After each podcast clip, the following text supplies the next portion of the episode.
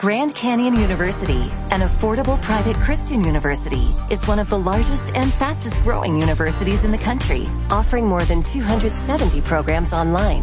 In addition to federal grants and aid, GCU's online students received nearly $130 million in institutional scholarships in 2022. Find your purpose at Grand Canyon University. Private, Christian, affordable. Visit gcu.edu slash myoffer to see the scholarships you may qualify for. Muy bienvenidos a esta clase estudiando el tema de la familia y la semana pasada hablamos de la relación íntima en el, en el matrimonio. Hoy quiero seguir hablando de lo que son las relaciones prohibidas. Y esto es un tema bien largo y bien complicado. El pecado complica mucho la vida. Si todo fuera sin pecado no, no tendríamos tanto problema. Entonces la, la, la Torah, las escrituras hablan mucho de este tema y tenemos que tener una, una imagen clara de lo que el Eterno quiere con esto. Estoy seguro de que la mayoría de vosotros que estáis escuchando tenéis ya una idea clara, pero es bueno también aclarar quizás algunas, algunos matices, algunos conceptos que no están del todo claros. Yo no tengo todo claro todavía, todavía estamos estudiando el tema. Eh, podemos afirmar ciertas cosas, pero otras cosas hay que dejarlas en el aire y seguir estudiando. Eh, quiero hablar de la fornicación, de adulterio y divorcio y recasamiento. Como sabéis, la Torá en Deuteronomio 24 tiene el texto del, del, divorcio y ese es el texto básico, digamos, el texto base para toda la enseñanza y toda la discusión que hubo luego con el maestro nuestro. Dice el versículo 1, cuando alguno toma una mujer y se casa con ella, si sucede que no le es agradable porque ha encontrado eh, reprochable en ella y le escribe certificado de divorcio, lo pone en su mano y la despide de su casa.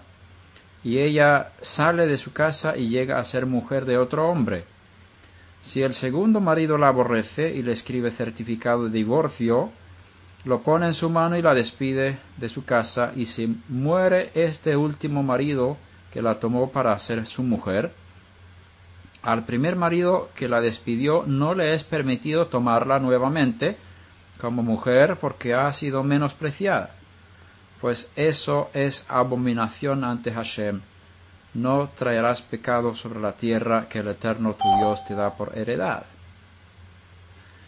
No hay en la Torah dada a Israel ningún mandamiento que diga que, que hay que casarse. No hay ningún mandamiento que diga hay que casarse. Pero sí tenemos un mandamiento de una carta de divorcio a la hora de divorciarse. Con otras palabras, este mandamiento de carta de divorcio afirma, y por la lógica que se saca de este mandamiento, eh, muestra que tiene que haber un pacto matrimonial previo a un divorcio, porque si no hubiese un pacto matrimonial, no habría necesidad de divorcio.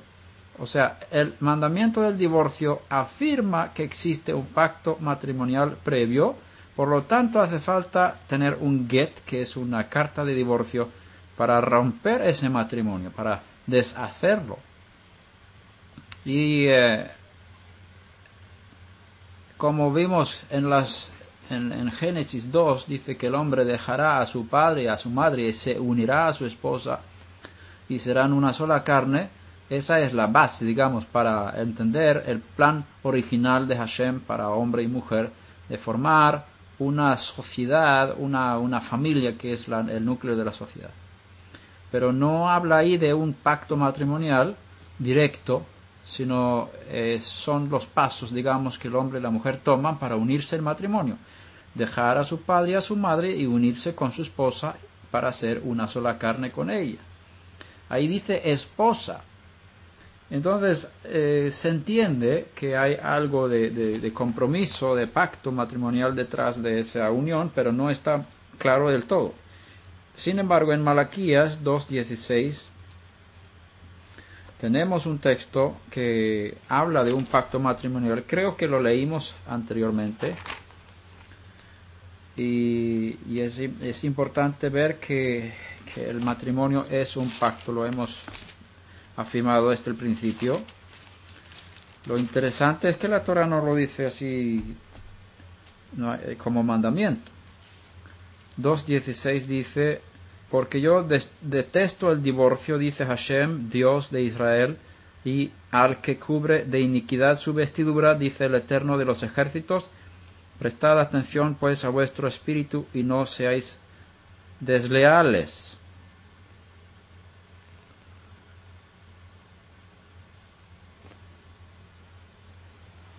Eh, versículo 14 debíamos haber leído, porque ahí habla de un pacto matrimonial. Y vosotros decís por qué. Vamos a volver atrás un poquito. 13. Y esta otra cosa hacéis cubrir el altar del señor, señor de lágrimas. Y de aquí se saca la enseñanza entre los rabinos que cuando, haya cuando hay un divorcio, el altar de Hashem llora en el cielo. Hay un, un lloro en el cielo por cada divorcio que se haga en la tierra. El altar del Señor se cubre de lágrimas, llantos y gemidos, porque él, él, ya no mira la ofrenda ni la acepta con agrado de vuestra mano. Y vosotros decís, ¿por qué? Porque el Señor ha sido testigo entre tú y la mujer de tu juventud, contra la cual has obrado deslealmente, aunque ella es tu compañera y la mujer de tu pacto, la mujer de tu pacto. Y ahí vamos, eh, vemos que afirma acerca del pacto matrimonial y que el Eterno detesta el divorcio. Es algo que él, eh, él muestra de esta forma a través de la boca del profeta. Pasemos entonces a Mateo capítulo 5, versículo 28. Esta enseñanza la conocéis, pero yo digo que todo el que mire 27 en adelante, mejor, para tener el contexto. Eh, habéis oído que se diga no cometerás adulterio, que este es uno de los eh, eh, diez mandamientos, ¿verdad? No cometerás adulterio. Por lo tanto, hay que definir qué es adulterio. el adulterio es... Ya llegaremos a eso. Pero yo os digo que todo el que mire a una mujer para codiciarla ya cometió adulterio con ella en su corazón. Yeshua, él enseña acerca de la kavaná, la intención detrás de los mandamientos. La Torá escrita regula los pecados cometidos en la sociedad y los jueces de Israel no pueden eh, juzgar sobre pensamientos, sobre actitudes, pero el tribunal celestial sí puede y juzga las intenciones de nuestros corazones. Por lo tanto, la Torah prohíbe cometer adulterio, pero esa, esa prohibición no es suficiente para el tribunal celestial. El tribunal celestial observa nuestras eh, actitudes detrás de nuestras acciones. Y uno puede pecar con los pensamientos, puede pecar con su corazón, y por eso el Maestro nuestro, nuestro Mesías, Yeshua, enseña cómo debemos entender los mandamientos no solamente de forma exterior, sino que hay algo detrás, que, que, hay que ir más allá de lo escrito, hay que ir más allá de lo, de lo práctico, hay que ir a las intenciones y los motivos del corazón. Que no es solamente no cometer adulterio, sino no, no no jugar con pensamientos y deseos que, que, tienen que ver con este pecado. Por lo tanto, si tu ojo derecho te es ocasión de pecar, arráncalo y échalo de ti porque te es mejor que se pierda uno de tus miembros y que y no que todo tu cuerpo sea arrojado al lago de fuego, ajena. Y si tu mano derecha te es ocasión de pecar, córtala y échala de ti, porque te es mejor que se pierda uno de tus miembros y no que todo tu cuerpo vaya al ajena del el, valle de Hinom que es el fuego eterno. También se dijo, cualquiera que repudie a su mujer que le dé carta de divorcio. Ahora Yeshua está citando lo que acabamos de leer de Deuteronomio 24. Pero yo os digo, esto no significa que él esté en contra de lo que esté escrito, porque no sería el Mesías. Lo que está diciendo él es, es ir más allá, más profundamente al corazón. Cualquiera eh, perdón, yo os digo que todo el que repudia a su mujer, a no ser por causa de, de infidelidad, lo tradujeron aquí, en otra versión dice fornicación, vamos a explicar este texto más adelante.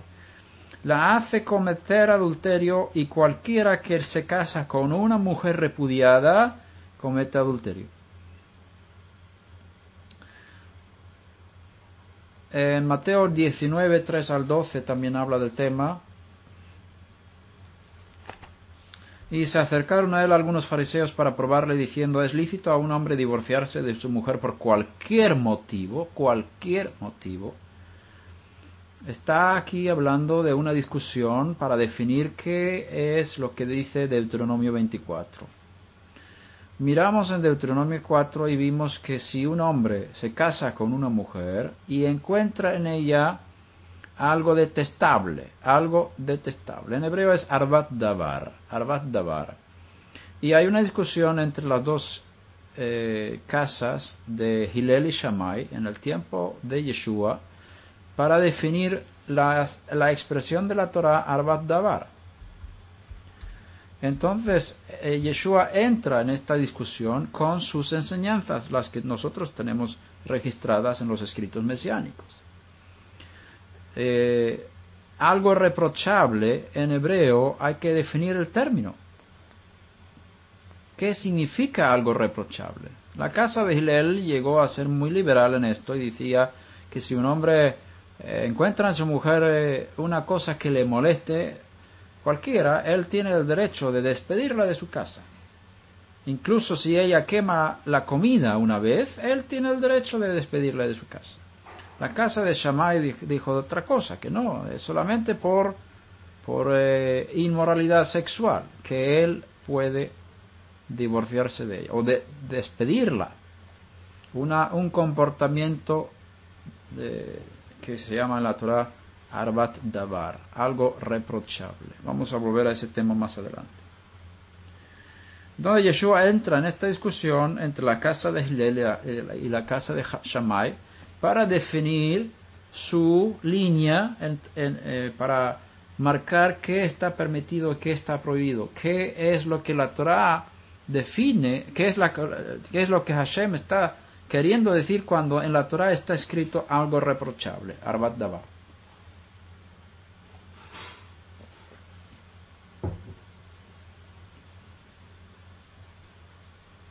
Por eso los fariseos le preguntan, ¿es, ¿es lícito divorciarse de su mujer por cualquier motivo? ¿Te das cuenta aquí?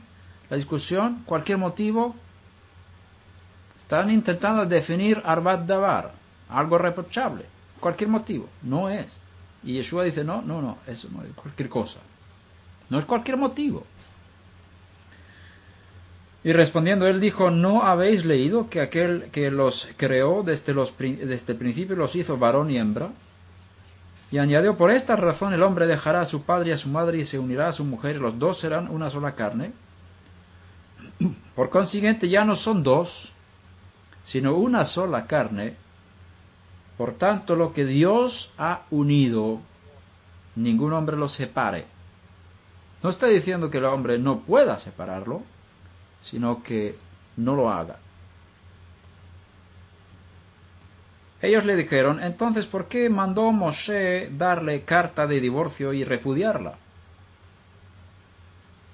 Estamos ahora entrando en la tensión entre lo perfecto, lo ideal de Génesis 2.24 y una Torah que fue entregada a la sociedad donde el pecado ya estaba dentro del hombre. Después de la caída de Adán y Eva en pecado, el pecado, el Yetzer entró en el hombre y la Torah fue entregada al hombre después de esa, de esa, esa caída en pecado. Por eso la Torah no puede, no, digamos, la Torah no regula las leyes para un hombre perfecto. La Torah regula las leyes para el hombre que está eh, dañado por el pecado. Para que la sociedad no sea destruida por el pecado y, el hombre pueda tener una sociedad justa dentro de lo que, eh, quepa hasta que llegue la, redención y el hombre sea liberado totalmente del de del pecado, a través de la muerte y resurrección. Entonces, Yeshua dijo, lo perfecto, lo ideal, es que cada uno tenga su propia esposa y cada esposa tenga su propio marido y de ahí no se salga, no se salga. Entonces ellos dijeron, pero hay, una, hay un permiso, hay, una, hay un mandamiento, dicen, hay un mandamiento, dice aquí, eh, porque mandó Moshe darle. Hay, uno de los 613 mandamientos es esto, que hay que dar una carta de divorcio a la hora de despedir a la esposa. Y, y él dijo, por la dureza de vuestro corazón. Moshe os permitió divorciarse, con otras palabras, Dios permitió el divorcio a través de Moshe, que es su, su profeta, os permitió divorciaros de vuestras mujeres, pero no ha sido así desde el principio. Con otras palabras, el divorcio es el resultado de la dureza del corazón de los hombres. Si, los hombres no tuvieran corazones duros, el divorcio sería de más, no existiría. Con otras palabras, ¿cuál es la solución contra los divorcios? tener corazones blandos, tener corazones sensibles, perdonadores, sensibles a la Torah, moldeados por Hashem y humildes. Esta es la solución.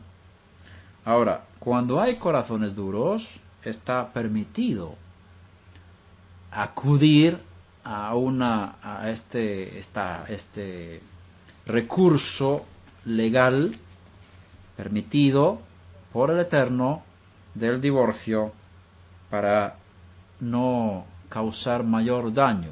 El, divorcio está, está permitido y entre dos cosas malas, el divorcio es la, a veces, la menos mala. Y eso lo permite Hashem. Eh, y Yeshua dijo, eh, Dios, o sea, Moshe permitió divorciaros pero no ha sido así desde el principio, por lo que hablamos.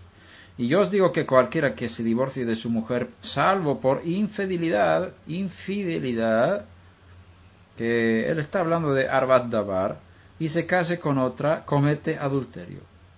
Los discípulos le dijeron, si así es la relación del hombre con su mujer, no, no conviene casarse. Pero él les dijo, no todos pueden aceptar este precepto, sino solo aquellos a quienes les ha sido dado.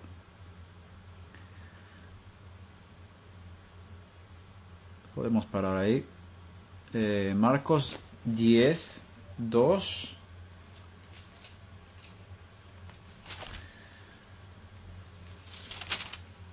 Y se le acercaron algunos fariseos y para ponerle a prueba le preguntaron si era lícito a un hombre divorciarse de su mujer. Y respondiendo él les dijo, ¿qué os mandó Moshe?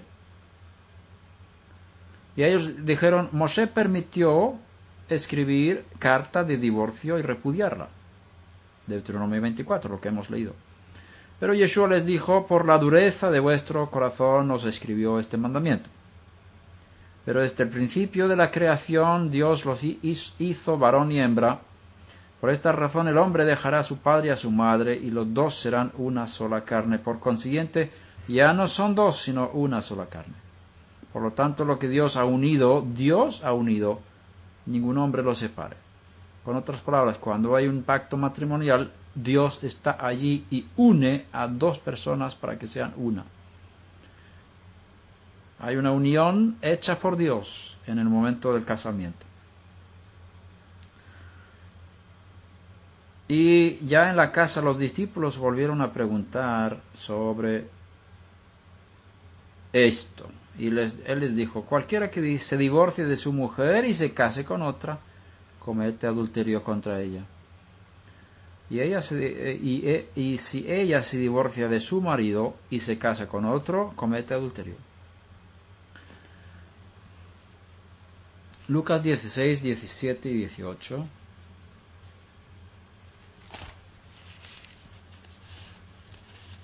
Pero es más fácil que el cielo y la tierra pasen que el ápice de la ley caiga. Todo el que se divorcia de su mujer y se casa con otra, comete adulterio.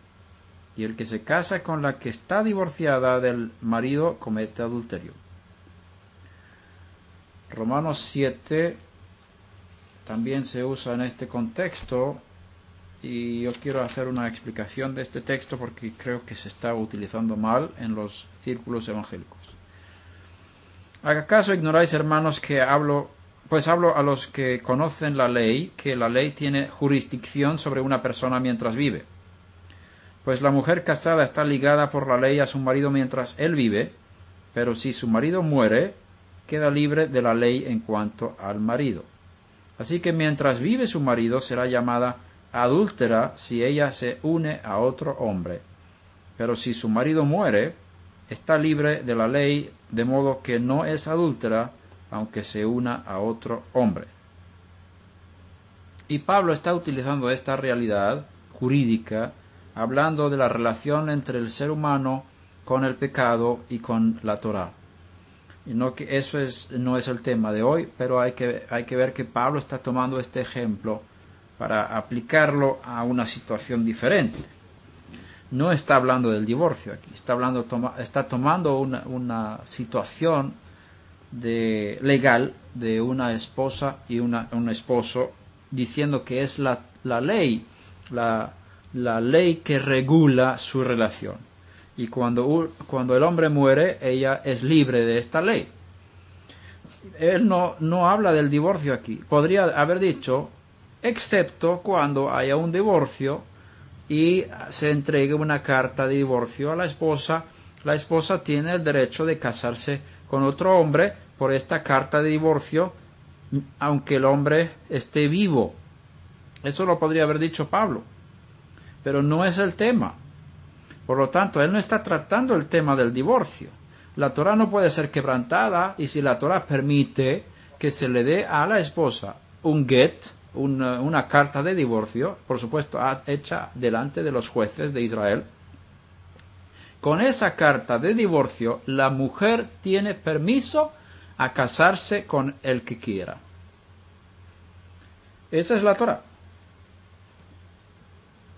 Entonces, Pablo está hablando de una situación cuando hay un, matrimonio, el hombre y la esposa están casados y la ley les, les obliga, digamos, a estar unidos. Mientras que estén unidos por la ley, ella no puede ir con otro hombre, porque si ella se va con otro hombre, mientras que esté unido, unida a su esposo por la ley, ella se vuelve adúltera. Pero no está tratando aquí del tema del divorcio. Por lo tanto, hay que verlo así. Eh, en 1 Corintios 7 tenemos también un texto que habla de estas cosas, del 10 al 17. A los casados instruyo yo, no yo, perdón, a los casados instruyo no yo, sino el Señor, que la mujer no, no debe dejar al marido, eh, pero si lo deja, quédese sin casar o de lo contrario que se reconcilie con su marido. Y que el marido no abandone a su mujer Pero a los demás digo yo, no el Señor, que si un hermano tiene una mujer que no es creyente, y ella consiente en vivir con él, no la abandone.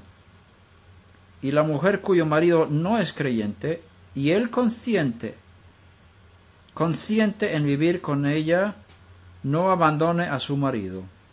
Porque el marido que es que no es creyente es santificado por medio de su mujer, y la mujer que no es creyente es santificada por medio de su marido creyente. De otra manera sus hijos serían, o, literalmente vuestros hijos serían inmundos, mas ahora son santos. Sin embargo, si el que no es creyente se separa, que se separe. En tales casos el hermano o la hermana no están obligados, sino que Dios nos ha llamado a vivir en paz. Pues, ¿cómo sabes tú, mujer, si salvarás a tu marido o cómo sabes tu marido si salvarás a tu mujer?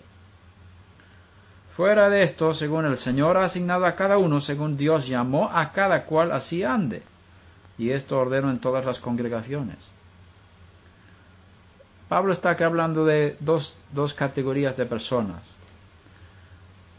Tenemos que entender que hay tres, tres categorías están los judíos que están bajo la Torá de Moshe dada en Sinai.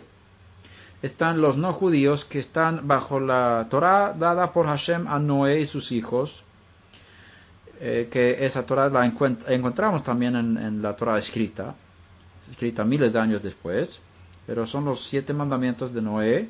Todos los hombres y mujeres están sujetos a esos siete mandamientos. Y también tenemos la tercera categoría de personas a la cual Pablo está escribiendo, que son los hijos de Noé, regenerados por el Espíritu y son hijos de Dios.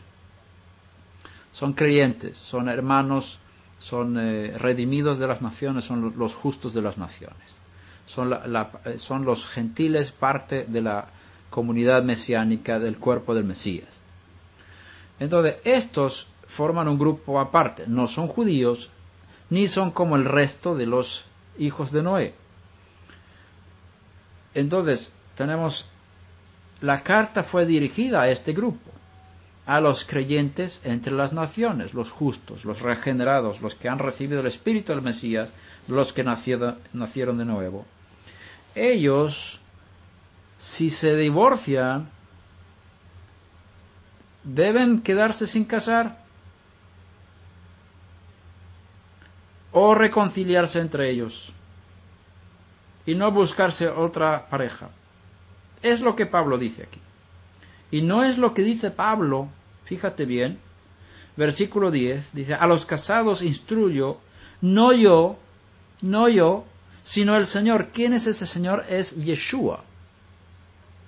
Yeshua instruye a los no judíos, redimidos de las naciones, si los dos son nacidos de nuevo y tienen matrimonio, si se divorcian, no, no deben, yo diría deben, no deben casarse con otros, sino quedarse sin casar o reconciliarse entre ellos. Este es un mandamiento del Mesías Yeshua a, los, a las parejas de creyentes que, que están casadas.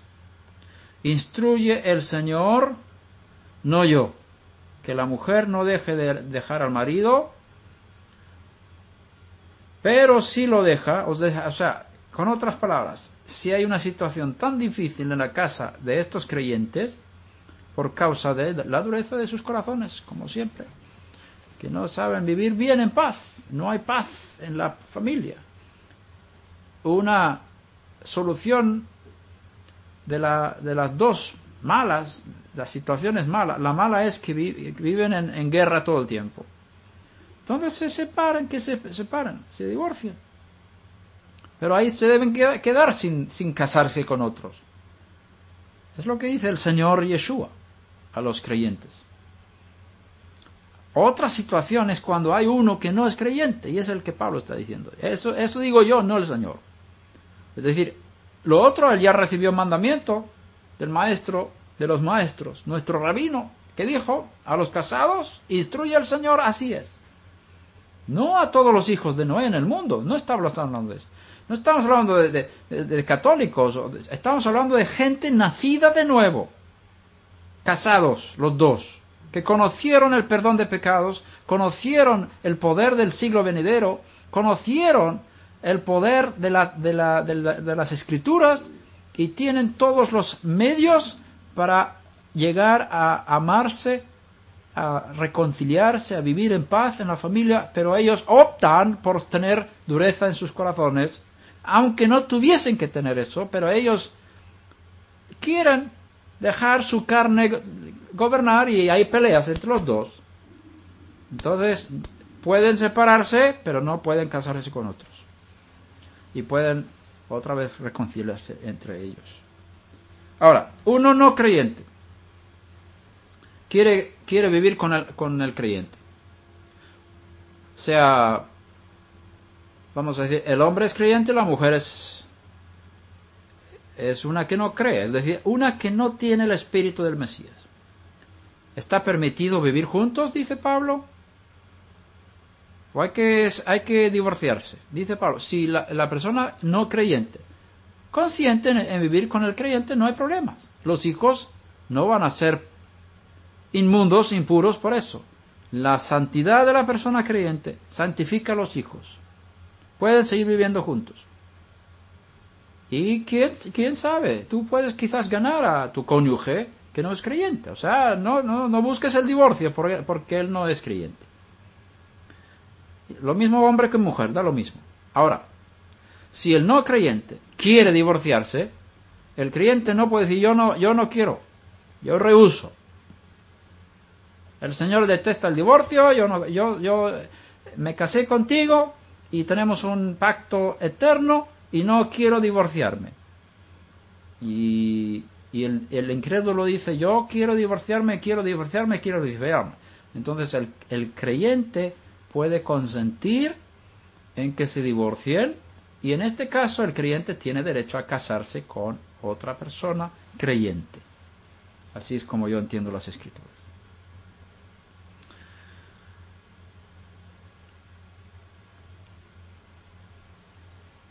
Vamos a ir a, al versículo 39-40 en el mismo capítulo. La mujer está ligada mientras el marido vive. Aquí tenemos el ejemplo de la muerte de uno de los cónyuges, pero si el marido muere, o duerme, como dice el, el texto griego, está en libertad la mujer de casarse con quien desee solo que en el Señor. Con otras palabras, una mujer no judía que cree en Yeshua, su esposo se muera, da lo mismo si es creyente o no creyente. El esposo muere, ella, viuda, tiene derecho a casarse de nuevo. Pero en mi opinión será más feliz si se queda como está y creo que yo también tengo el Espíritu de Dios en esta decisión, de esta respuesta respuesta a la pregunta que tuvieron, que le escribieron. Bien. Vamos a tratar algunos de estos textos a lo largo de la enseñanza, por lo tanto no quiero parar demasiado en cada uno de ellos ahora, solamente que tengamos estos textos como, como fondo. Ahora quiero hablar de la fornicación. ¿Qué es fornicación? La fornicación es una relación sexual cometida fuera del marco del pacto matrimonial entre hombre y mujer. Voy a repetir. Fornicación se define como una relación sexual cometida fuera del marco del pacto matrimonial entre hombre y mujer.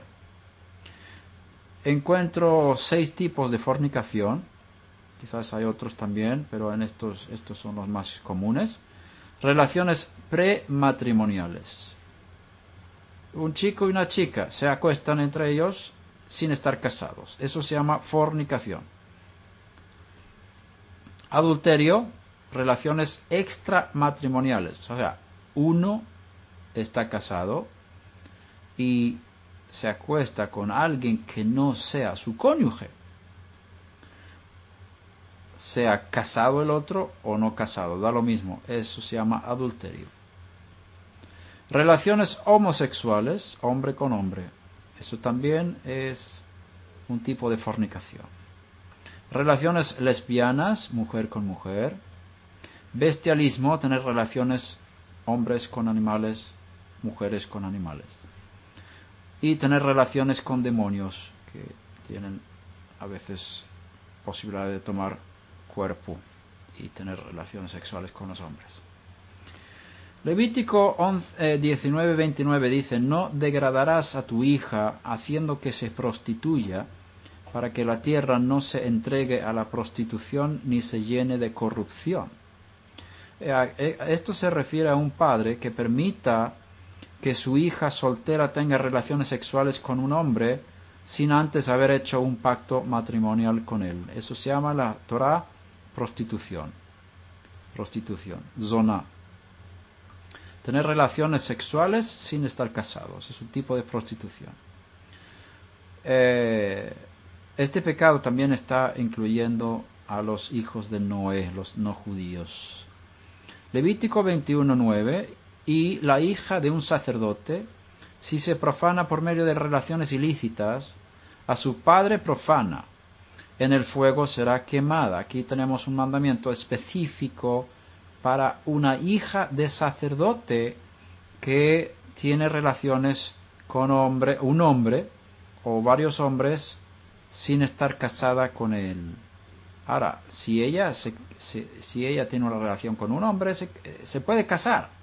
Aquí se está hablando de tener relaciones sueltas sin querer casarse después y, vivir en ese tipo de libertinaje sexual.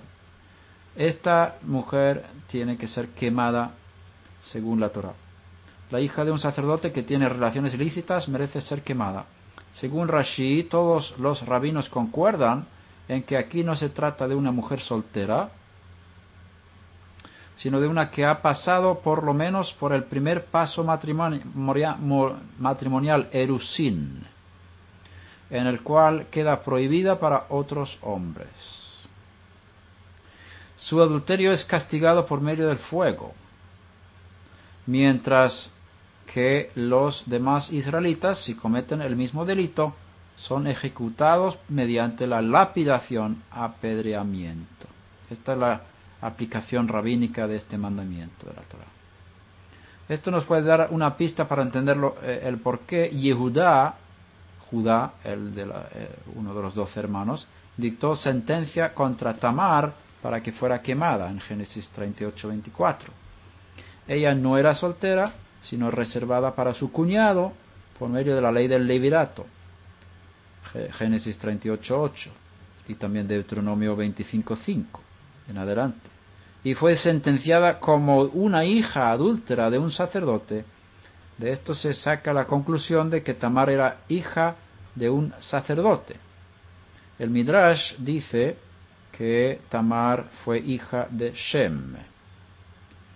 Shem, el hijo de Noé que era sacerdote en Shalem, en Salem, y eh, el título de Malkitzedek tenía su padre en tal caso. Génesis 14, 18.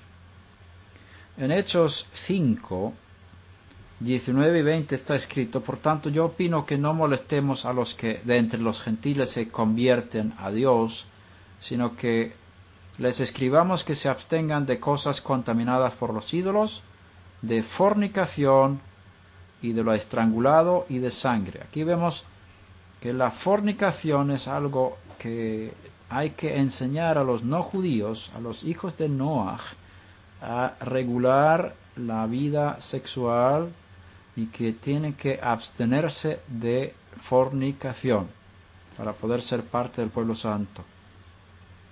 Pablo escribe estas cosas bien fuerte en 1 Corintios 6:13. Los alimentos son para el estómago y el estómago para los alimentos, pero Dios destruirá a los dos. Sin embargo, el cuerpo no es, el cuerpo no es para la fornicación, sino para el Señor y el Señor para el cuerpo. Y Dios que resucitó al Señor también nos resucitará a nosotros mediante su poder. ¿No sabéis que vuestros cuerpos, vuestros cuerpos son miembros del Mesías? ¿Tomaré acaso los miembros del Mesías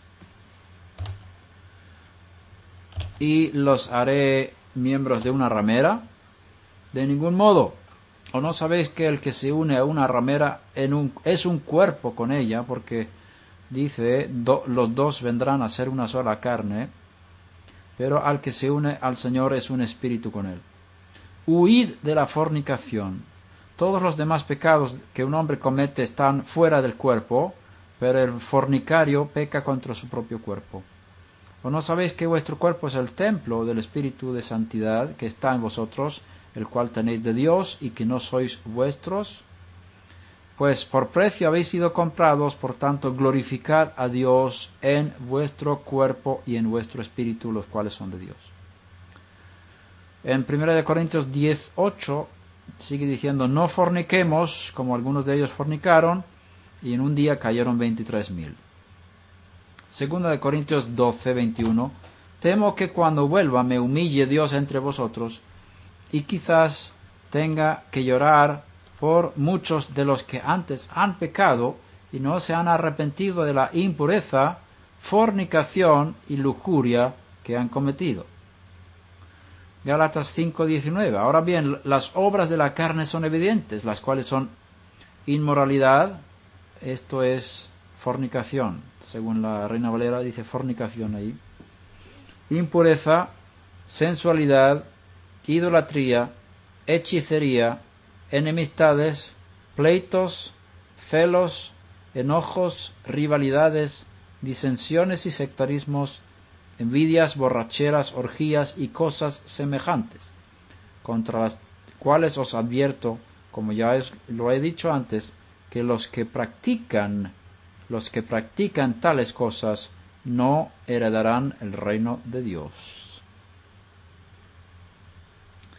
En 1 Corintios 6, 9 dice, ¿o no sabéis que los injustos no heredarán el reino de Dios? No os dejéis engañar, ni los inmorales, aquí también la Reina Valera dice, los fornicarios, ni los idólatras, ni los, ni los adúlteros, ahí vemos, hay una, hay una restricción en la palabra fornicario, que significa los que tienen relaciones sexuales sin estar casados. Y en este caso excluye a los casados. Por eso él habla luego más adelante de los adúlteros, que son los casados que tienen relaciones sexuales con los que no son sus cónyuges. Ni los afeminados, ni los homosexuales, ni los ladrones, ni los avaros, ni los borrachos, ni los difamadores, ni los estafadores heredarán el reino de Dios. Y esto erais algunos de vosotros, pero fuisteis lavados, fuisteis santificados, fuisteis justificados en el nombre del Señor Yeshua Mashiach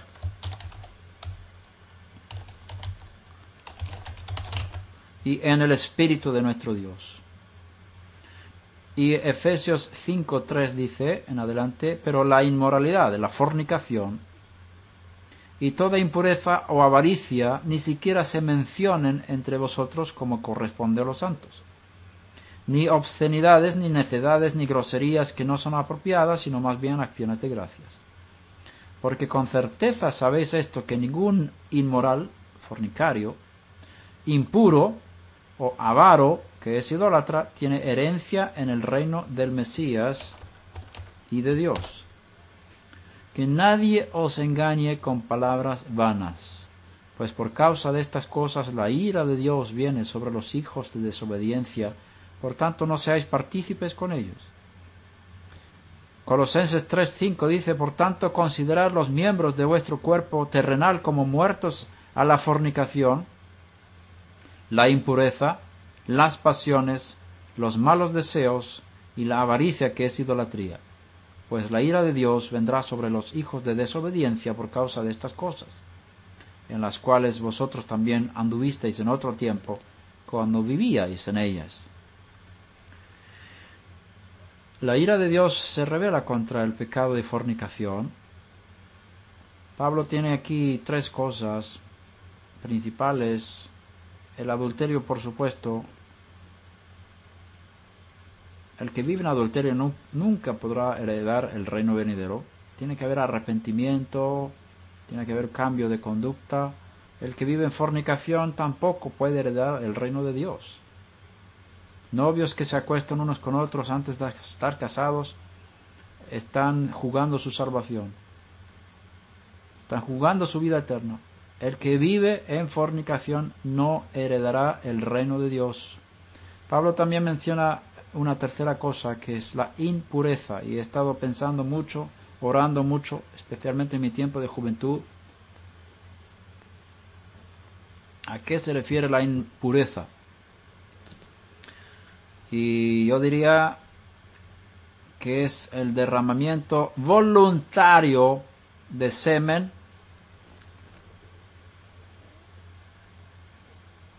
es, eso produce impureza. El que más se masturba no tiene herencia en el reino de Dios.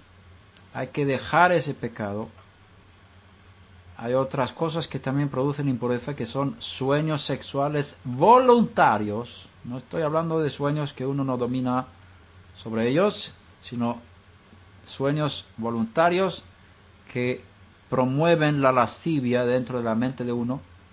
Eso también es parte de la impureza y eso hay que combatirlo para tener derecho a entrar en el reino venidero juntamente con el Mesías y su Padre Dios. Que nadie os engañe con palabras vanas. La inmoralidad y toda impureza. Hay varias clases de impureza. Una de ellas es derramamiento de semen en vano. Y creo que también podemos involucrar la masturbación femenina en este pecado de impureza, porque produce pensamientos de impureza. Y, el pueblo de Dios de entre los gentiles tienen que vivir encima de las pasiones bestiales que dominan los que no tienen el espíritu que produce dominio propio. El espíritu produce dominio propio. El espíritu produce dominio propio. Si nosotros supiéramos, imagínate que cada vez que una persona cometa impureza, es decir, se masturba, imaginemos que pierda uno de sus diez dedos, cada vez. Yo sé que si me masturbo voy a perder un dedo. No está hablando de, de juicio de hombres, solamente vamos a imaginarnos que haya una situación en, en la vida que cada, cada vez que una persona se masturba, hombre o mujer, pierde un dedo. ¿Lo haría? Quizás la primera vez y ya se he perdido un dedo. Y luego la segunda vez, he perdido dos dedos y se me quedan ocho. Entonces uno pensaría la próxima vez cuando va a masturbarse, ¿qué precio costaría masturbarse? Un dedo. Y te digo una cosa, la masturbación en el reino de Dios, estás jugándote la salvación, que es más que un dedo. Por eso Yeshua dijo, si tu mano derecha te es ocasión de caer, de caer córtala y échala de ti. No masturbes. Arrepiéntete, pídele a Hashem que tiene el espíritu de la fuerza de la vida venidera a tu disposición que te ayude. Arrepiéntete. La razón por la que tú dices que no puedes y estás cayendo una y otra vez es porque no entiendes la gravedad del pecado y no te has arrepentido y te gusta gozarte en esta, estas cosas. Por eso tienes que entender la gravedad del pecado. Cuando yo entendí esto de joven, hace muchos años, tuve temor. Digo, si yo hago esto, no tengo derecho al reino venidero, es lo que Pablo está enseñando. los textos son clarísimos. El que practica, no dice cae. Una cosa es caer si uno es muy débil. El, el Eterno es muy misericordioso y muy, muy perdonador para los que se arrepienten, pero tiene que haber arrepentimiento, incluye una determinación de no volver a pecar. Cuando yo entendí la gravedad de lo que yo estaba haciendo, si yo vivo en esto, no puedo ser salvo. No llego a la, a la vida eterna. Ya, pues digo, no vale la pena. No vale la pena. No vale la pena. Estoy jugando la vida. Entonces, uno que entiende la gravedad del pecado ya no dirá que es débil. Ya no dirá que es débil. Es una... Si tú pecas es porque quieres, porque te gusta y no entiendes realmente lo que estás haciendo. Ahora no tienes excusa porque ya leímos esos textos. Ahora tú sabes que Pablo, que es un shaliach de Yeshua HaMashiach, es un enviado de Yeshua que fue puesto para escribir estas palabras a los no judíos. El que practica estas cosas no tiene derecho al mundo venidero. Tú elige si quieres practicar y gozarte en el pecado, bien, lo puedes hacer. Pero no vengas luego a decir que quieres entrar por las puertas en la ciudad santa en el, el día cuando serás parte de la resurrección. No vale la pena, amado. El pecado es demasiado caro. No vale la pena. Abandónalo, déjalo, arrepiéntete. Y dice Pablo a los Corintios, esto erais algunos. Pero fuisteis lavados, fuisteis santificados, fuisteis justificados en el nombre del Señor Yeshua, el Mesías, y en el espíritu de nuestro Dios, que es un espíritu de fuerza. No nos ha dado un espíritu de cobardía, sino de amor y de dominio propio. Dominio propio, que es el fruto del espíritu. Revelación 21.8 dice, los cobardes e incrédulos, los abominables y homicidas, los fornicarios, los que tienen relaciones sexuales fuera del matrimonio, antes del matrimonio, y viven en eso, son parte de los abominables, incrédulos, homicidas, hechiceros, idólatras y mentirosos y tendrán su parte en el lago que arde con fuego y azufre, que es la muerte segunda. La palabra está muy clara en esto. Y en Revelación 21, 27 dice, no entrará en ella, en la ciudad santa de la Jerusalén celestial, ninguna cosa impura. Por eso cuida tus manos. O que haga abominación y mentira, sino solamente los que están inscritos en el libro de la vida del Cordero. Bendito sea el Eterno por ese libro. ¿Tú estás ahí? Asegúrate que tu nombre no sea borrado de ese libro.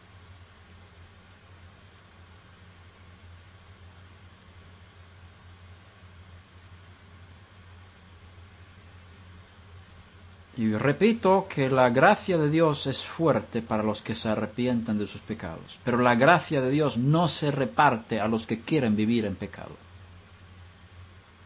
La gracia de Dios nos, nos educa, nos instruye, nos fortalece a vivir una vida santa y limpia, cada vez más cerca del Eterno, abandonando cada vez más el pecado. Y si has recibido el Espíritu de Dios por, el nuevo nacimiento, no hay excusa para el pecado. No puedes decir que eres esclavo del pecado, porque entonces estás diciendo que lo que Yeshua hizo en tu vida no es, no es válido.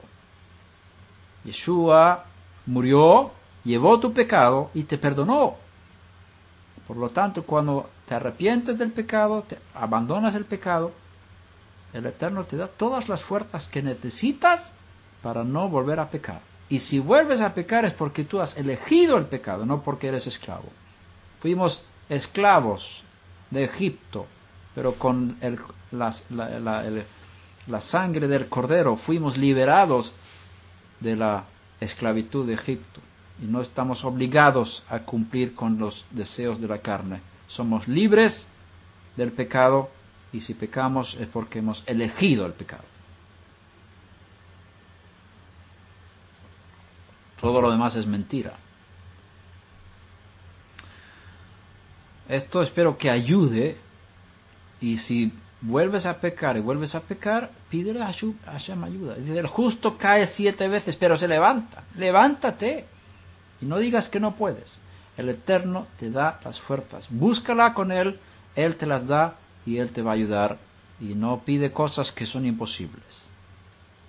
porque Él te ha dado los recursos para ser vencedor.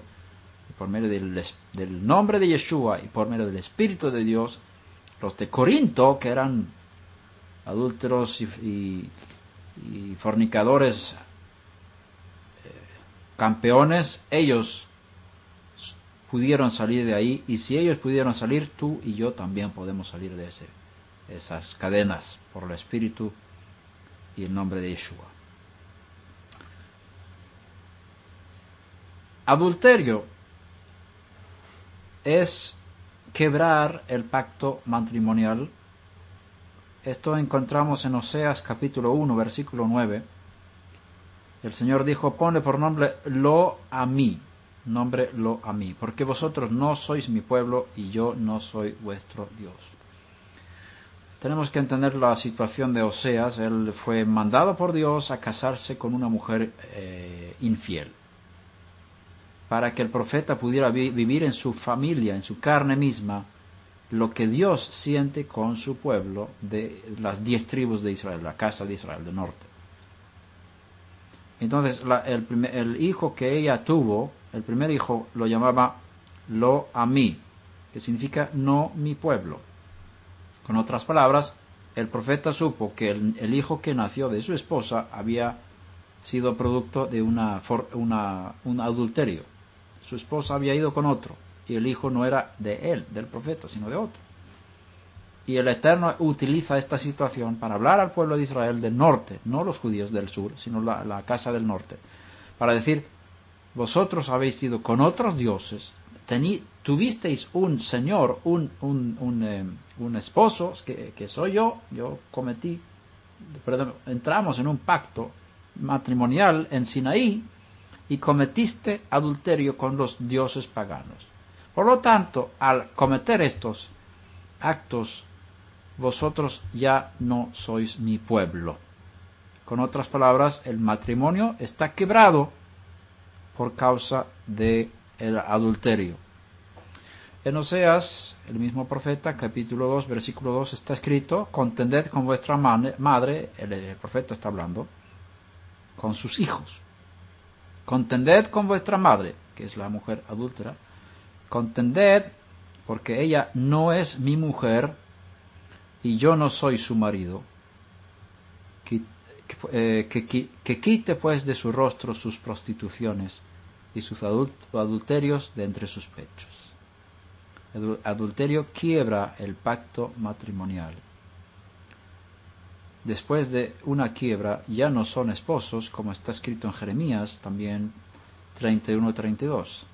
No como el pacto que hice con sus padres el día que los tomé de la mano para sacarlos de la tierra Egipto, mi pacto que ellos rompieron, aunque fui un esposo para ellos, declara el Eterno. El pacto el adulterio quiebra el pacto matrimonial. Deuteronomio 22, 13 dice, si un hombre toma a una mujer y se llega a ella y después la aborrece y la acusa de actos vergonzosos y la difama públicamente diciendo, tomé a esta mujer, pero al llegarme a ella no la encontré virgen. Entonces el padre y la madre de la joven tomará las prendas, las, las pruebas de la virginidad de la joven y las llevarán a los ancianos de la ciudad a la puerta y el padre de la joven dirá a los ancianos, di mi hija por mujer a este hombre, pero él la aborreció. Y he aquí él le atribuye actos vergonzosos, diciendo, no encontré virgen a tu hija. Pero esta es la prueba de la virginidad de mi hija. ¿Qué es esta prueba? Es una prenda que se usa en la, noche de la boda, la primera noche, que se, lava la sangre que es producto de la ruptura del imen y esta prenda es la señal de la virginidad de la, hija. Y extenderán la ropa delante de los ancianos de la ciudad. Y los ancianos de la ciudad tomarán al hombre y lo castigarán. Y le pondrán una multa de cien ciclos de plata que darán al padre de la joven porque difamó públicamente a una virgen de Israel. Y ella seguirá siendo su mujer. no podrá despedirla en todos sus días. Tiene que tratarla bien, tiene que tratarla con amor, con cariño, no con difamaciones. Aprender a vivir en amor con ella. Pero si el asunto es verdad, que la joven no fue hallada virgen, entonces llevarán a la joven a la puerta de la casa de su padre, y los hombres de la ciudad la apedrearán hasta que muera, porque ella ha cometido una infamia en Israel, prostituyéndose en la casa de su padre. Así quitarás el mal del medio de ti. En este caso es un pecado cubierto de la mujer Pero dice el proverbio, el que cubre su pecado le irá mal, pero el que lo descubre y lo confiesa le irá bien. El problema es cuando la persona peca y insiste en su pecado y no lo revela y no, lo, no se arrepiente de él. Ese es el problema. Esa actitud la Torah la castiga muy fuertemente, muy severamente, como vemos aquí. Pero en el momento de arrepentirse y pedir perdón y, y, misericordia, Dios es muy misericordioso y perdona los pecados, como vemos en el, ejemplo de David, el rey, que cometió adulterio y asesinato.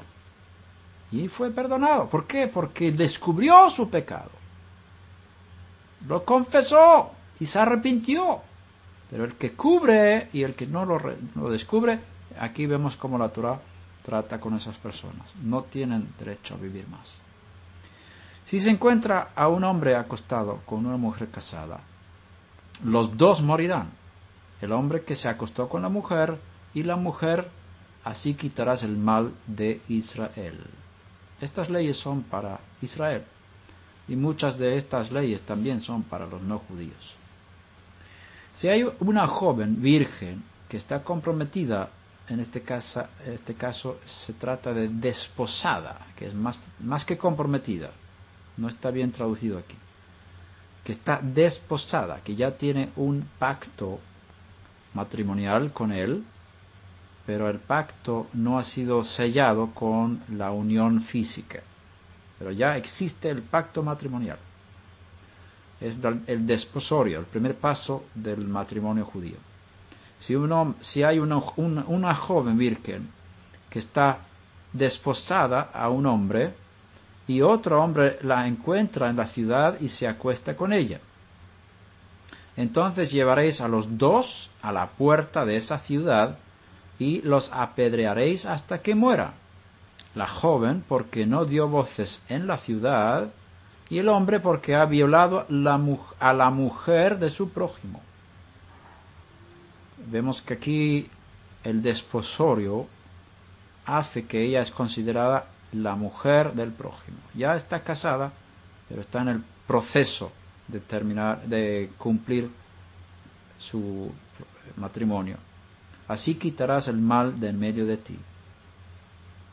Pero si el hombre encuentra en el campo a la joven que está comprometida, que está desposada, que no está bien aquí, voy a cambiar esto, que está desposada, y el hombre la fuerza y se acuesta con ella, entonces morirá solo el que se acuesta con ella. No harás nada a la joven, no hay en la joven pecado digno de muerte, porque como cuando un hombre se levanta contra su vecino y lo mata, así es este caso. Aquí vemos que eh, la violación es considerado como un asesinato. Un hombre que viola a una, mujer, la Torah dice que es igual que matar a una persona. La violación es terrible. La Torah lo compara con el asesinato. Cuando él la encontró en el campo, la joven comprometida o desposada dio voces, pero no había nadie que la salvara. Si un hombre encuentra a una joven virgen que no está desposada y se apodera de ella, y se acuesta con ella y son descubiertos, ¿qué pasa entonces? Entonces el hombre que se acostó con ella dará 50 ciclos de plata al padre de la joven, que es el precio de adquisición de una esposa. Y ella será su mujer porque la ha violado o la ha forzado. No podrá despedirla en todos sus días. Esto no significa que la mujer no pueda rehusarse ser entregada al hombre. Hay otras leyes que regulan esta parte. Nadie puede casarse por la fuerza. Esta, esto, aquí se trata de una protección para una mujer que fue mal. El hombre la, se aprovechó de ella. Ella tiene el derecho de casarse con él, lo cual sería lo mejor, y tiene el, derecho también de, no, de decir que no si fue violada. Ahora, yo no quiero entrar en todos los detalles aquí, pero eso es lo que enseña la Torah. Y ya leímos Deuteronomio 24.1. ¿Os acordáis? Cuando un hombre, to alguno toma una mujer y se casa con ella, y si sucede que no le es agradable porque ha encontrado algo reprochable, arbat davar, en ella, y le escribe certificado de divorcio, get en hebreo lo pone en su mano y la despide de su casa.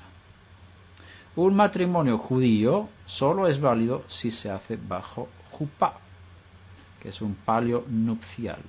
Es como una casa donde entran los dos. De la misma manera, un divorcio judío no es válido sin un get. En el tiempo del segundo templo había dos interpretaciones principales de la palabra reprochable. Como hemos dicho, la casa de Shammai y la casa de Gilel.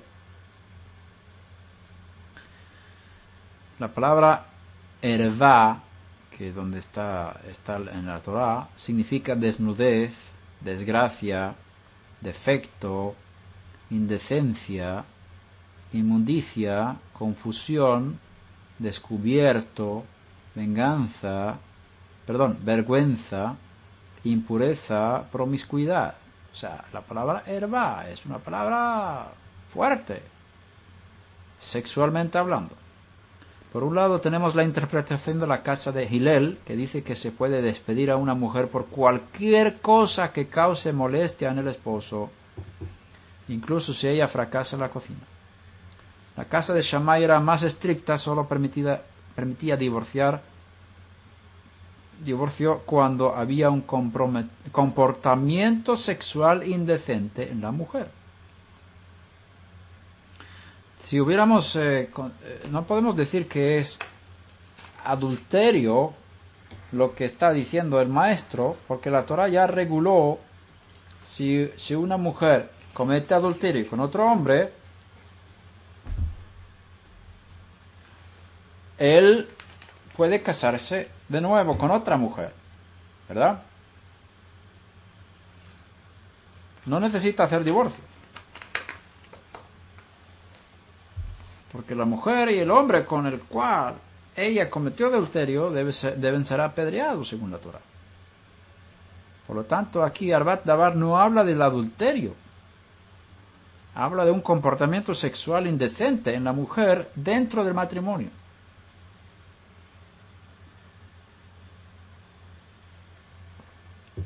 El autor de Sefer Achinuch considera que el documento de divorcio llamado Get representa un término medio entre aquellos que prohíben el divorcio en todos los casos y los que lo autorizan con una sola palabra del marido como vete. Hace falta este documento Get para que sea formal, que, no sea un relajo, que sea ante las autoridades, que piensen tres veces antes de hacer el divorcio, etcétera, etcétera. En Mateo 19, como lo leímos, por cualquier motivo fue la discusión. Habla sobre Arbat Davar. Y Yeshua dice, salvo por fornicación. Se tradujo así al griego y luego se tradujo al español. Un poquito de... Esa palabra ha ido un largo viaje para llegar a nuestros oídos. ¿Qué, significa, qué, fue lo que salió de la boca de Yeshua? Él no hablaba en griego, hablaba en hebreo. Luego se tradujo al griego en el texto de Mateo y después se tradujo al español.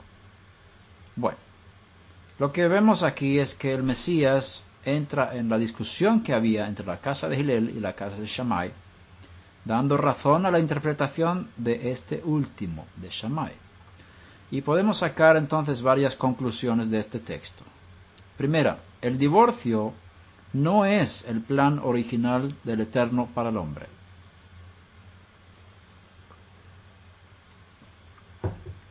Segunda cosa, el divorcio fue permitido por el Eterno, no ordenado.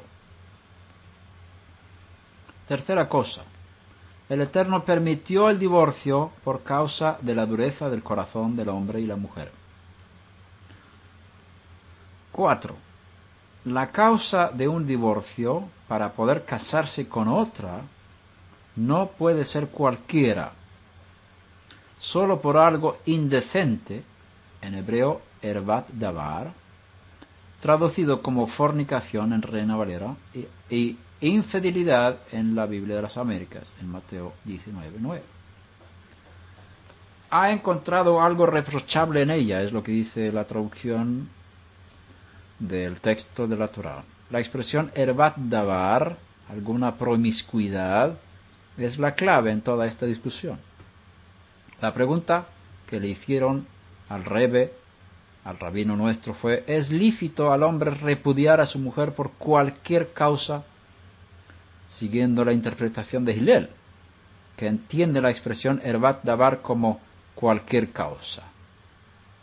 El rebe nuestro rabino Yeshua contesta que Erbat Davar no significa cualquier cosa que desagrade al hombre, sino también, sino tiene que ver con una desviación sexual en ella, que fue traducido en griego como porneia, fornicación.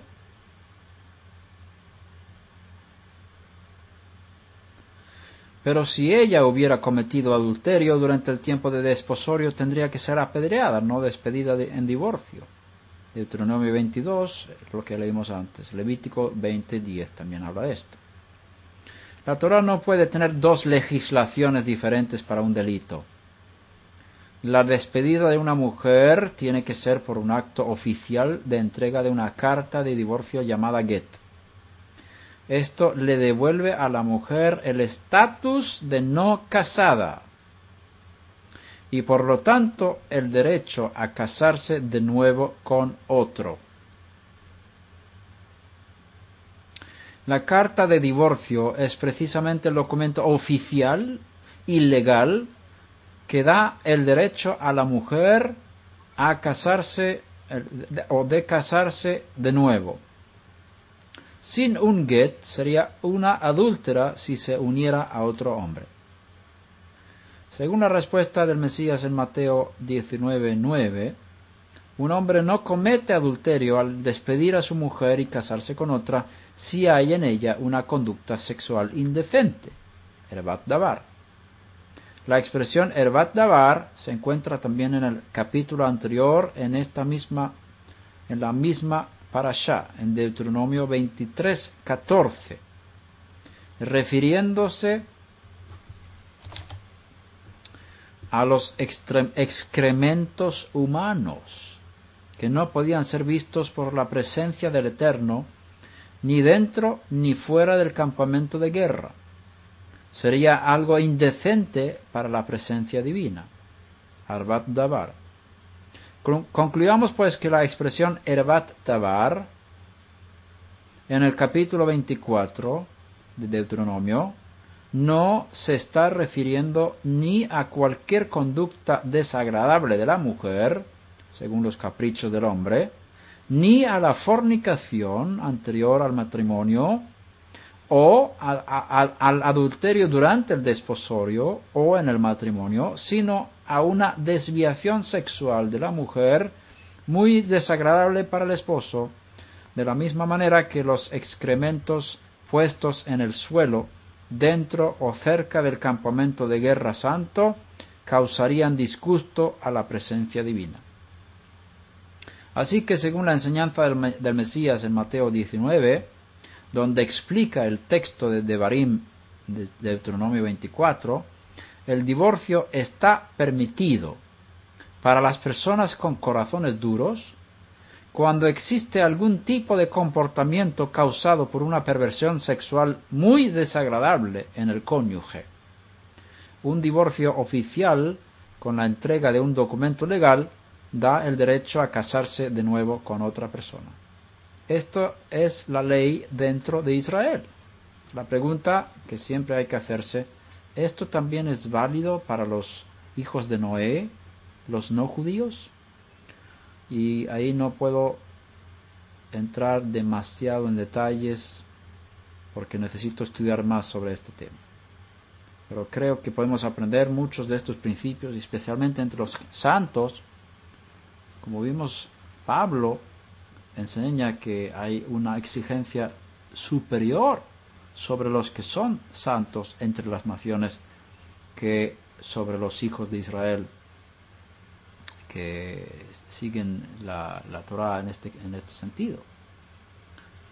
Eh, Hashem permite el divorcio entre los que tienen corazones duros, pero no está permitido el divorcio para recasarse entre los santos. Porque los santos tienen el espíritu y tienen posibilidad de arreglar sus matrimonios o por lo menos mantenerse sin casar para de alguna forma reconciliarse con su esposo o esposa eh, más adelante o vivir solos. Tienen el don del poder del Espíritu Santo. Levítico 21.7 dice, no tomarás mujer ilícita o profana, ni tomarán, perdón, no tomarán mujer ilícita o profana, ni tomarán mujer divorciada de su, marido, porque el sacerdote es santo a su Dios. Aquí habla de los sacerdotes en Israel, que no pueden tomar mujeres para ellos ilícitas, que para otros israelitas son permitidas. Pero para el sacerdote hay una exigencia superior en cuanto al matrimonio un sacerdote no puede casarse con una ilícita, profana, divorciada, porque es santo a su Dios. Y aquí están las palabras hebreas que explican estas cosas que se tradujeron. Zoná es una mujer que ha tenido relaciones sexuales prohibidas. Se traduce muchas veces como prostituta. Pero la prostitución en la escritura no es como se piensa hoy en día, que es una mujer que se entrega y recibe pago, sino una zona, según las escrituras, es una mujer infiel, una mujer que ha tenido relaciones sexuales prohibidas.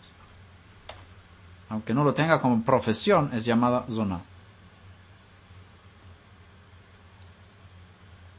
Un sacerdote no puede casarse con una zona. Halalá, que es la hija de un Cohen que ha nacido de una unión ilícita. Por ejemplo, de un matrimonio entre un sacerdote y una zona o grusha. Grusha es una divorciada.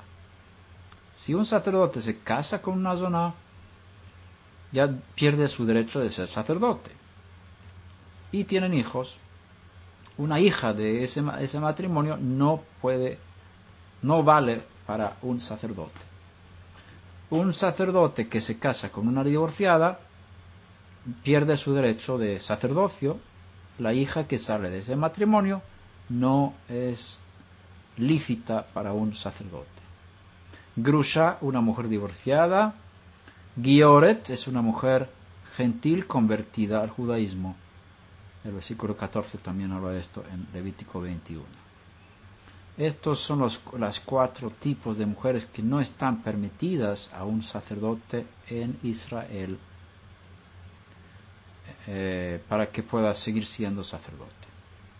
El Beitín, el Beitín que es el, eh, juzgado de rabinos, o de, antiguamente no eran rabinos, sino otro tipo de líderes, que eran los jueces de Israel.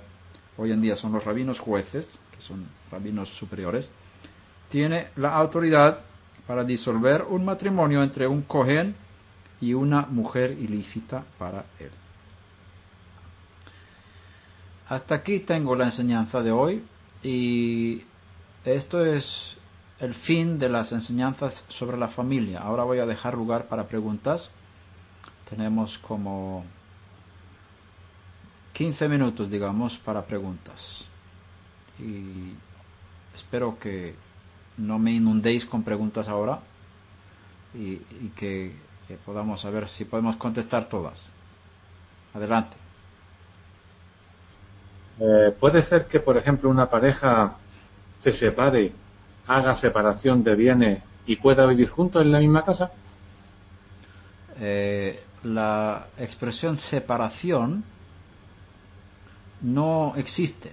Es una invención de la Iglesia Católica sacada del texto de 1 de Corintios 7, cuando Pablo dice, sepárese. Hacen una diferencia entre divorcio y separación. Eh, en España esa ley ha estado en vigor muchos años. Yo no sé si existe todavía. La separación sin divorcio. Por ejemplo, en el estado de Chile, que es un estado que ha sido gobernado por la Iglesia Católica durante mucho tiempo, no, no existe el divorcio, solamente la separación. Porque consideran que las palabras de Pablo son para todos los católicos. Y, por eso no permiten el, divorcio. Pero sí permiten la separación y se separan. Luego, lo que pasa luego es que los jóvenes se casaron a los 20, se separaron a los 25 y viven cada uno por su lado un tiempo y de luego se juntan con otro y otra entonces hay, hay, hay matrimonios, mm, eh, no matrimonios, sino relaciones eh, de, toda clase de, de, mezclas sin una, un divorcio legal, solamente una separación, pero según la ley católica no tienen derecho a divorciarse, por lo tanto no pueden juntarse con otros, lo cual hace y eso es muy común en los países de, Sudamérica y donde estas leyes están en vigor. Yo no sé cómo está la situación en España, no creo que esa situación sea tan común en España.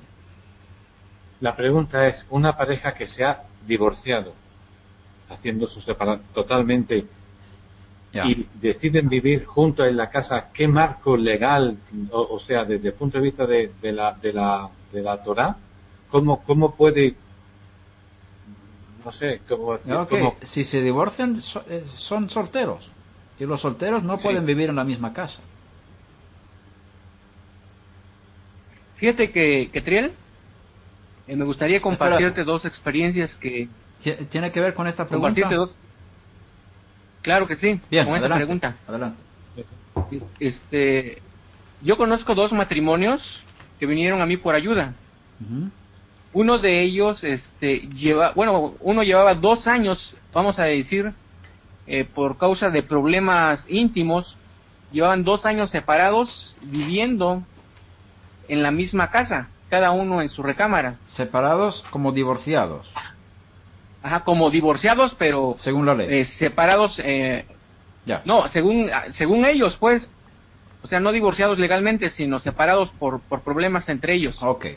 Pero realmente eso no se, no se puede, porque tenían muchos problemas tanto con sus hijos como con ellos mismos y, este, lejos de, de, ser para bien para su familia, estaban teniendo ya problemas mucho más graves. Ese es uno. Luego otro matrimonio, este, igual aquí ya ves que aquí en América Latina la violencia familiar también es un caso frecuente. Sí. Entonces, igual, eh, él, se separó de su esposa, o su esposa, mejor dicho, lo dejó. Y, este, Porque era dentro de esa, sí, era violento. Este, eh, pasaron aproximadamente como tres años y ahorita, por ejemplo, me buscaron que necesitaban ayuda ah, y yo le pregunté qué tanto había cambiado porque él, vamos a decir que ya se está acercando a la fe, ella no pero este tienen el deseo de reconstruir, vamos a decir, su matrimonio. Ninguno de ellos hizo su vida en esos tres años, tienen tres hijos. Entonces yo me doy cuenta que realmente eso de, es como tú dices bien, eso de separarse, realmente para alguien que está casado, más que eh, eh, eh, este, como una bendición, muchas veces se vuelve como algo, algo, algo más duro, más difícil y produce mucho dolor en la familia. Sí. Porque no, no soluciona. Sobre todo yo, una de las cosas, problemas que yo me he dado cuenta en los matrimonios es que hay, como lo hemos visto en clases pasadas, es la falta de comunicación. Correcto. La falta de diálogo, aún entre creyentes. Sí. Es, este, eh, la falta de paciencia, de entendimiento para alcanzar, ¿cómo le podría yo decir? Arreglos entre matrimonio. Es muy difícil a veces tener arreglos entre matrimonio porque pues hay que doblegar el orgullo, como lo hemos visto en otras ocasiones. El corazón. el corazón duro. Entonces, este, yo me he dado cuenta que eso es muy, muy, muy real.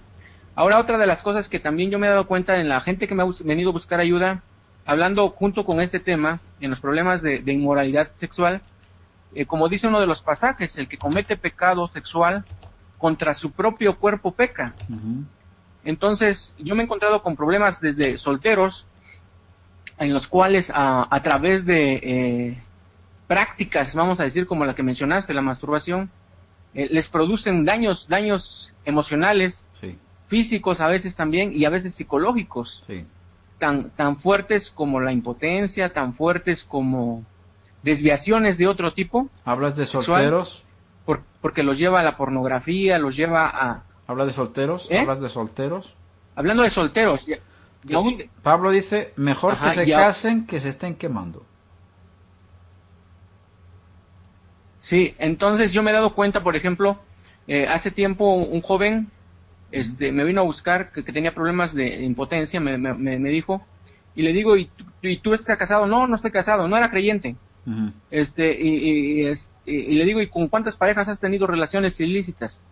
Y me dijo, con más de 25, me dijo. Ah. Y, tenía problemas graves emocionales. Claro. Entonces, este, eh, una de las cosas que yo me he dado cuenta en la búsqueda de esto eh, en las consultas que me han hecho es que siempre, siempre el, desviarse, vamos a decir, de esos principios y de esos mandamientos básicos produce muchas veces ya sea daño físico o enfermedades, porque también eh, me ha tocado ver casos de SIDA, me ha tocado ver casos este, de problemas en el matrimonio también en el aspecto físico, eh, a través de los cuales a la hora de, ver el origen, pues el origen es eso, de quebrantar esos mandamientos el asunto de la inmoralidad, el asunto de la masturbación, el asunto de relaciones ilícitas, porque pues se meten, el que juega con fuego se quema. O sea, no, no se puede quedar así nada más porque sí, ¿no? Entonces, este, eso, eso me he dado cuenta. Y realmente esto es algo que hay que trabajar mucho porque aún dentro de la psicología se maneja mucho el asunto de la sexualidad. Sí. De hecho, una de las teorías o de las tendencias dentro de la psicología está basada que nuestra conducta está, está muy relacionada con el asunto de nuestra sexualidad. Es Freud. Entonces, esto vamos a decir que es un, es un principio de la Torah básico y elemental para, para reglamentar el asunto de nuestra vida y sobre todo de la vida de los creyentes, porque a final de cuentas, ahora sí que qué es lo que queremos, ¿no? Si la vida de bendición que la Torah nos promete si obedecemos, o, o la vida de castigo. Lo que sí es que yo me he dado cuenta es que Pecado de inmoralidad dice, como dice la escritura, contra su propio cuerpo peca. O sea, trae consecuencias. Y no, no solamente en la vida futura, sino en la vida presente. Así es. Que eso es lo más duro y lo más difícil. y lo hermoso es que hay arrepentimiento. Hay uno que llevó nuestros pecados sobre su sé cuerpo. Si esa aportación sirva para algo, pero. Sí, claro que sí. Algunos, ese es algún comentario que tengo para ti. Amén. gracias. Es, es, bonito eh, ver ejemplos aunque estos ejemplos son de contrarios a lo bonito, pero es, es bueno ver ejemplos que ilustran que las enseñanzas de las escrituras, si se siguen, eso produce una sociedad muy hermosa, muy bendecida, y lo contrario produce lo contrario. Ahora, lo hermoso es que hay uno que llevó nuestros pecados, que sufrió nuestros dolores, que cargó en su cuerpo el pecado de todos nosotros y el que ha pecado de esta forma no está perdido, tiene la opción de arrepentirse, abandonar el pecado y ser elevado a la santidad de los hijos de Dios por medio de la muerte y resurrección de Yeshua, que cubre todas estas cosas, estos pecados. Lo importante primero es enseñar la gravedad del pecado para que la redención y el perdón de, Hashem a través de Yeshua tenga valor y como dice la escritura, al que se le perdonó mucho, mucho ama. Y si tú entiendes bien la gravedad de estos pecados, vas a apreciar muchísimo más el perdón de tus pecados. Sí, es cierto, hay daños importantes cuando violamos estas leyes. Ahora hay una pregunta que quiero que debemos, sacar a todos por escrito. Dice, ¿cómo se considera la validez del matrimonio entre los Bnei Noah, los hijos de Noé? ¿Quiénes tienen la autoridad de disolver un matrimonio de los Bnei Noah cuando se reúnen todas las condiciones para hacerlo? las autoridades de cada país, los jueces tienen autoridad. Las autoridades pueden disolver un matrimonio. Por lo tanto, cuando dice que nosotros no nos casamos ante Dios, nos casamos ante, ante el cura o la iglesia o el Estado, no sé qué, el juez, es lo mismo. Los que tienen la autoridad en la sociedad tienen la delegación del cielo para instituir matrimonios y también para disolver matrimonios. Son los agentes de Dios en la sociedad. Aunque haya motivos para el divorcio, lo ideal es buscar la reconciliación, la forma de tener shalom bait, paz en la casa. Y como leímos en Malaquías 2, hay un lloro en el altar. El altar está llorando cuando hay un divorcio. Y Hashem detesta el divorcio. Y, lo ideal es siempre encontrar la forma de que los corazones se ablanden para que puedan vivir en paz en la casa. Y eh, según la enseñanza de los rabinos, una de las cosas más grandes que el hombre puede hacer es ayudar a una pareja, un matrimonio, a vivir en paz si hay problemas. Y el divorcio siempre hay que considerarlo como el, último recurso cuando se hayan agotado todos los demás recursos para que haya menos daño, menos daño posible. Por, por, lo tanto, los que han conocido el poder de la resurrección, los que han conocido el amor el perdón de sus pecados en, su interior, con la llenura del Espíritu, ellos tienen la capacidad muchísimo más fuerte para arreglar su situación matrimonial, porque el corazón de ellos ha sido cambiado por el Espíritu del nuevo pacto, que, que tiene fuerza para quitar el corazón de piedra y poner un corazón de carne. Por eso Pablo tiene sus normas a los que han realmente experimentado estos poderes venideros, que el Señor manda que no se divorcien. Pero esos son los que ya conocen los recursos para cambiar su situación y no ser esclavos bajo sus pecados y su dureza de corazón. Bien, yo creo que vamos a parar aquí. Os doy gracias por vuestra atención. Espero que estas enseñanzas hayan podido ayudar a subir de nivel y entender los propósitos de Dios para cada uno de nosotros. Que el Eterno bendiga a cada eh, oyente, que os dé fuerzas para cumplir el propósito de Dios en el matrimonio o sin matrimonio, según haya eh, designado el camino para cada uno de vosotros. Que Él os llene de su espíritu, que os llene de su, eh, su palabra, para que la, que la palabra suya entre en vuestros corazones y dé mucho fruto para vosotros y vuestros hijos y los hijos de vuestros hijos, Bezrat Hashem, con la ayuda del Señor. Muchas gracias y muchas bendiciones. Shalom. Shalom. gracias. Gracias. Shalom.